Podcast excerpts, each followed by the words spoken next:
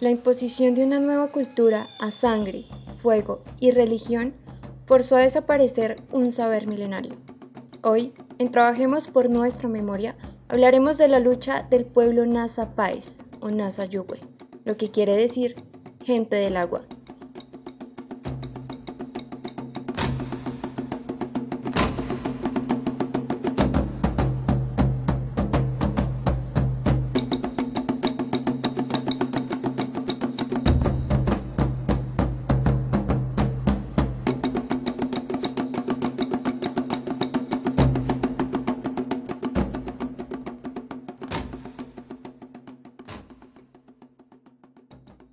Origen místico y mitológico señala que el nacimiento de su pueblo se dio de la unión de la estrella con el agua.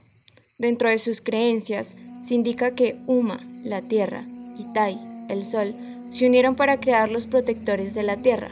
Dos de estos protectores son Ate, la luna, y A, la estrella. La estrella un día decide bajar a la tierra y al ver la tranquilidad, la paz y la transparencia del agua, tocó sutilmente con una de sus puntas la laguna sagrada, y de allí nacieron los primeros habitantes del pueblo Nasa, de ahí su nombre, la gente del agua.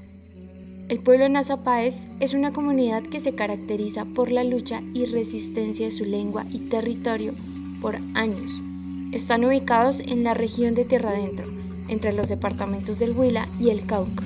Algunos se han radicado en el sur del Tolima, en el departamento del Valle y otros emigraron al Caquetá y al Putumayo.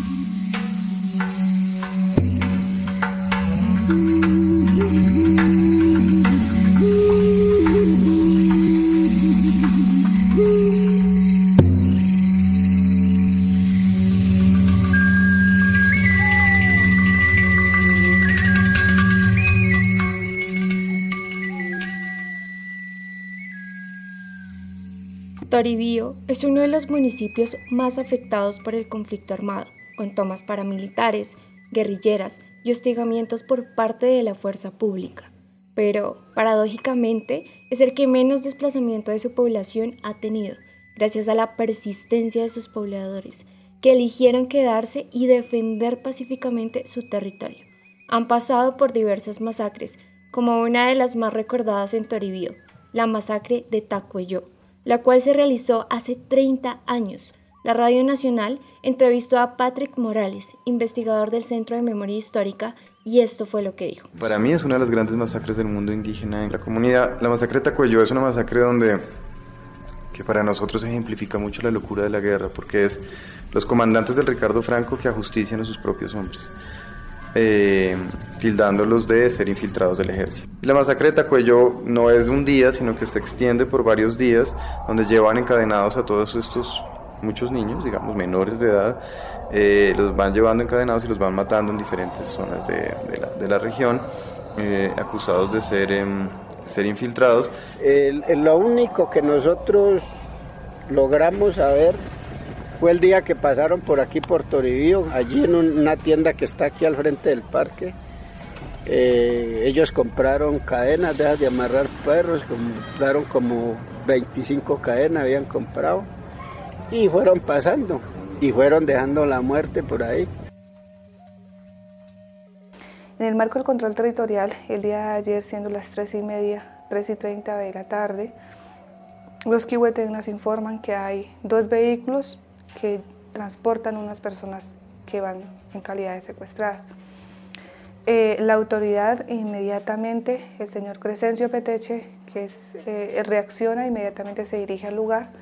Nosotros nos quedamos acá en una reunión, a los cinco minutos él nos llama y nos informa que necesita más apoyo, porque pues necesita el apoyo para el acompañamiento para ese ejercicio de control territorial. Nosotros mm, el personal que estamos aquí, eh, los demás Nejues, salimos todos a, hacer acompañamiento al, al, eh, Crescencio Peteche. Cuando llegamos al lugar, efectivamente habían dos vehículos que estaban parqueados. El Nejues Crescencio, el vehículo de él lo colocó para, para, para evadir el paso de ellos y que se quedaran allí en ese lugar y poder rescatar así los secuestrados. Eh, en la primera acción se rescatan los secuestrados y los, las, las personas del grupo armado se queda dentro de los vehículos. Cuando nosotros bajamos, pues nos, nos, damos cuenta de que están, armados y que además tienen granadas. Entonces el direccionamiento que le dimos a la guardia era que tratáramos de no fuéramos a chocar, sino que nos dispersáramos un poco porque era muy riesgoso tanto para ellos como para nosotros acercarnos al vehículo o hacer algunas acciones. Estábamos en esa, en esa situación de la conversa entre las autoridades para qué, qué más hacíamos cuando de un momento a otro nos empezaron a disparar de todas partes. Allí en, ese punto de la vereda de la luz, en el punto de la balastrera, pues eh, eh, hay tres lomas ¿no? que están alrededor y dentro de esas tres lomas, pues nosotros eh, lo que sentimos fue que nos dispararon de todas partes, de todas partes y nosotros nos quedamos en medio del fuego cruzado. Es ahí donde pues algunos guardias y, los que estaban allí, este grupo armado que llegó allí, le disparan y fusilan a dos, a dos kihuetegnas, que son dos guardias indígenas. Y en el fuego cruzado, pues terminan eh, falleciendo los demás, otros dos guardias, y además la juez Cristina Bautista Taquinaz, que es la que en ese momento ella, por ir a, mirar a los compañeros kihuetegnas, pues también termina en el fuego cruzado y también básicamente la fusilan también a ella. Eh, de los heridos, pues también los kihuetegnas, porque ellos también arrastran con un carro y lo colocan, un carro de ellos lo arrastraron y lo lo echaron hacia, hacia la peña, hacia abajo, y de paso los heridos también nos tiraron por allí. Y eh, en todo ese momento, pues realmente ellos sí recibieron el, apoyo de, la misma gente de ellos, recibieron el apoyo, porque en el momento de los disparos, pues entró una camioneta, una camioneta blanca fuertemente con hombres armados, armados todos, llegaron disparando hacia el que se atravesara, llegaron disparando, fueron, rescataron los dos vehículos y de la misma manera salieron disparando. Entonces realmente nosotros no pudimos pues hacer más ni podemos hacer mucho y menos arriesgar la vida de, la comunidad. Pues nosotros, yo creo que nosotros nos salvamos, eh, sé, los, Dios, los espíritus de la madre naturaleza nos salvamos realmente porque realmente fue un momento donde todos quedamos en el fuego cruzado porque cinco quedamos dentro de un vehículo, dos autoridades que estamos dentro del vehículo y otras tres personas que nos están acompañando quedamos dentro del vehículo porque no podíamos en ese momento eh, salir, empezando que la guardia que nos acompañaban, ellos se resguardaron también alrededor del vehículo. Entonces allí no podíamos salir porque lo atropellamos a ellos, no podíamos arrancar en el carro porque también nos íbamos a atropellar. Entonces todos quedamos junticos allí en el fuego cruzado.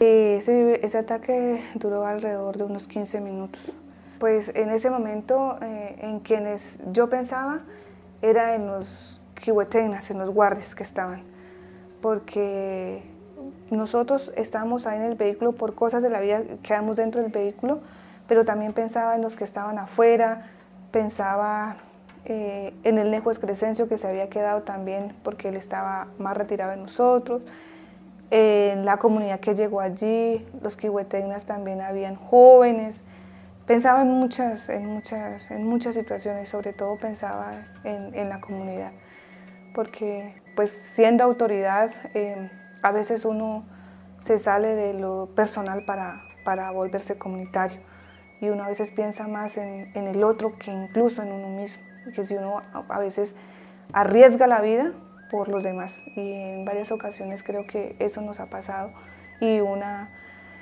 y un ejemplo claro es Cristina, que arriesgó su vida por, eh, por mirar cómo estaban los kihuetenas, arriesgó su vida y, y pues desafortunadamente ahí la mataron.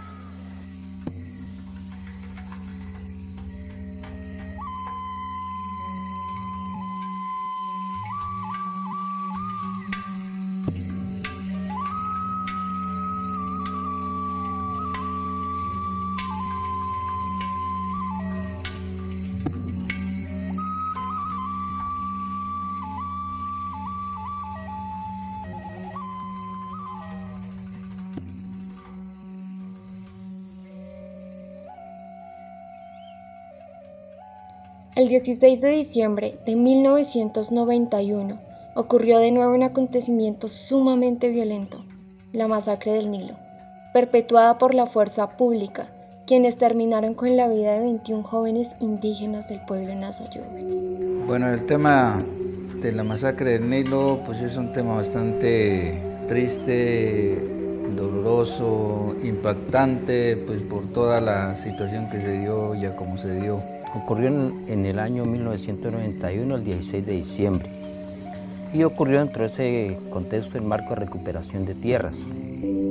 Esa tarde, pues habíamos estado con ellos eh, haciendo el ejercicio de acompañamiento, pues orientando y dentro de eso pues recogiendo como las inquietudes. Ellos nos habían comentado pues de que hace algunos días había gente armada pues y que habían llegado hasta la finca pues amenazarlos, a decirles que no, que se salieran de la finca por las buenas o por las malas y que si no pues ellos venían por, por los que estaban digamos ahí asentados en esa finca.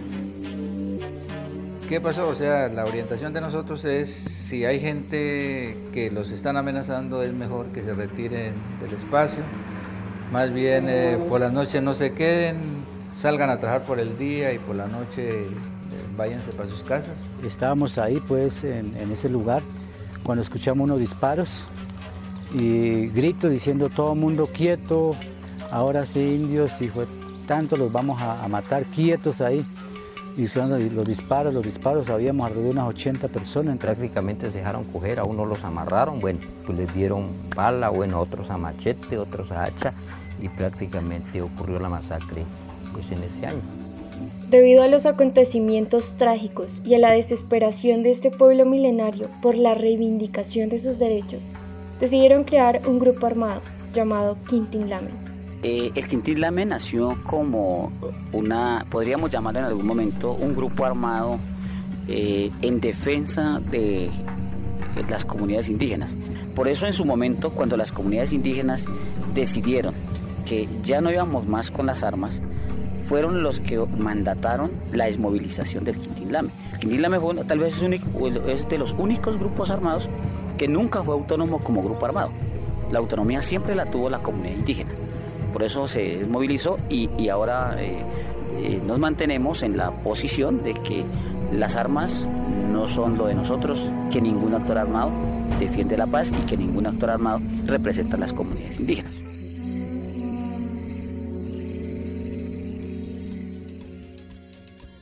Inspirado en el Quintin Lamen, se funda el Consejo Regional Indígena del Cauca, más conocido como la CRIC una asociación de comunidades indígenas para recuperar y defender su cultura. Pues La Guardia es un nombre, un nombre prestado, es español, pero realmente llama Kiwetenas. Es, es, quiere decir en, nuestra lengua cuidadores del territorio.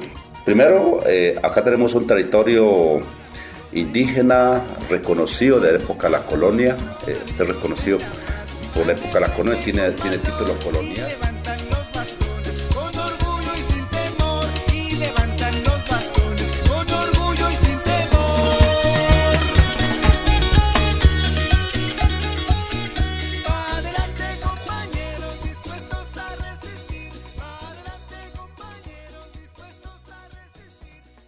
Resistiendo de forma pacífica con tan solo un bastón, la comunidad siguió enfrentando adversidades como la masacre de Gualanday, la cual ocurrió en 2001, donde 54 paramilitares enviados por alias Gordolindo asesinaron dentro de una chiva a 13 personas, las cuales eran campesinas e indígenas del pueblo Nasa. Los nombres de los eh, víctimas son mm. Sigifredo Rojas eh, Bustamante, Marco Medina Mestizo, Loid Emilio Morales Alzate, Benilda Ley Dagua, José William Rojas Higuita, Eddie Alexander Orozco López, Francisco Pete Índico, John Edward Osorio Salazar, Eliberto Sandoval Villamarín, Eliezer Orozco Villamarín, Julio Vitonaz Chilhueso, Adelmo Vitonaz Chilhueso y Ernesto Tálaga Tálaga. Nosotros como, como familiares nos, nos duele mucho que, el gobierno pues haya dejado esto así como en muchas, en muchas cosas que han pasado en el Cauca.